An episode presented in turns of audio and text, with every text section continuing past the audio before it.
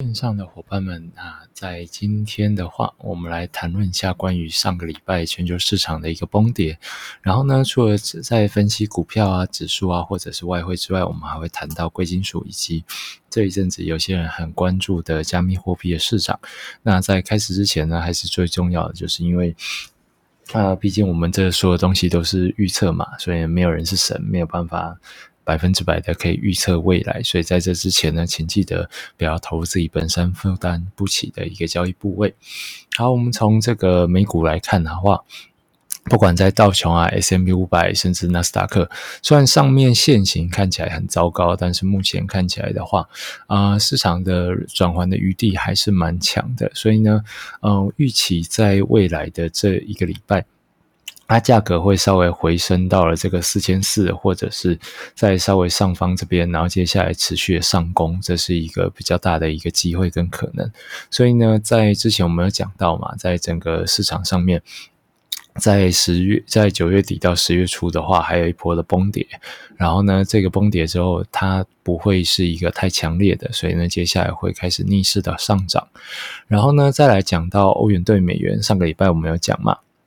它它会跌破前面这个相对的低点，然后呢会持续向下。但是目前看起来呢，整个市场的这个操作的氛围已经结束了，所以呢预期它会在向上的做一个回升。所以如果你像我们周报一样在上个礼拜做空的话，你可以考虑直接出场了。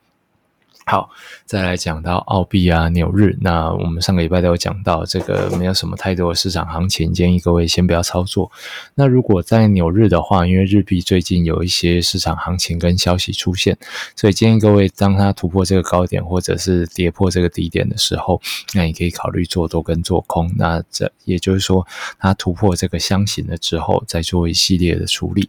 那再来讲到黄金，好，我们也提到了，呃，应该说以直立。率来说，的确是利多黄金的一个情况，但是它还没有走出了这个向下跌的一个 trend，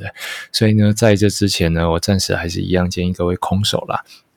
哎，毕竟我们在之前这边跌破的时候就已经请大家不要做多了嘛，所以呢，在目前为止看起来，哎，还算是可以的。然后呢，再来讲到这个白银，好，白银的话，接下来会迎来一个小量的一个多头，回到大概二十三块左右，所以呢，小小的一段涨幅的空间，那你也可以稍微把握。那在原油，我们上个礼拜。一的时候有提到嘛，会上涨到七十五块啊，也正如如此的再来到七十五。那目前看起来的话，会在七十五稍微的停留一阵子，所以呢，预期这礼拜不会有太多的一个行情出现。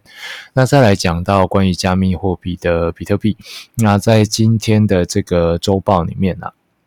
我们会讲到一个 Bitcoin Cash 的一个接下来未来的一个走势，那跟加密货币有点像。它在这个上上涨的一个波段之后，会越来越这个力道会相当的弱，然后呢一路下垂了之后，再跌破一个，再会继续往上拉。所以呢，目前为止我暂时建议各位不要进场做多，会比较好一些。然后呢，再来在我们的周报里面，因为我们有讲到很多的个股啊、指数啊、加密货币还有原物料嘛，所以呢，像上个礼拜我们全球的整个美股都大跌嘛，但是我们仍旧挑到了几只很不错的股票，一直在创新高。所以呢，呃，如果你想要知道关于如何这方面的操作的话，你可以考虑订阅我们的黑心周报。那每个月就十二块嘛，那你随时都可以取消，然后你也有一定的试阅时间。所以呢，你现在去做订阅的话，百分之百是没有风险的，好吗？好，那今天的一系列的市场分析到这边简单告一个段落。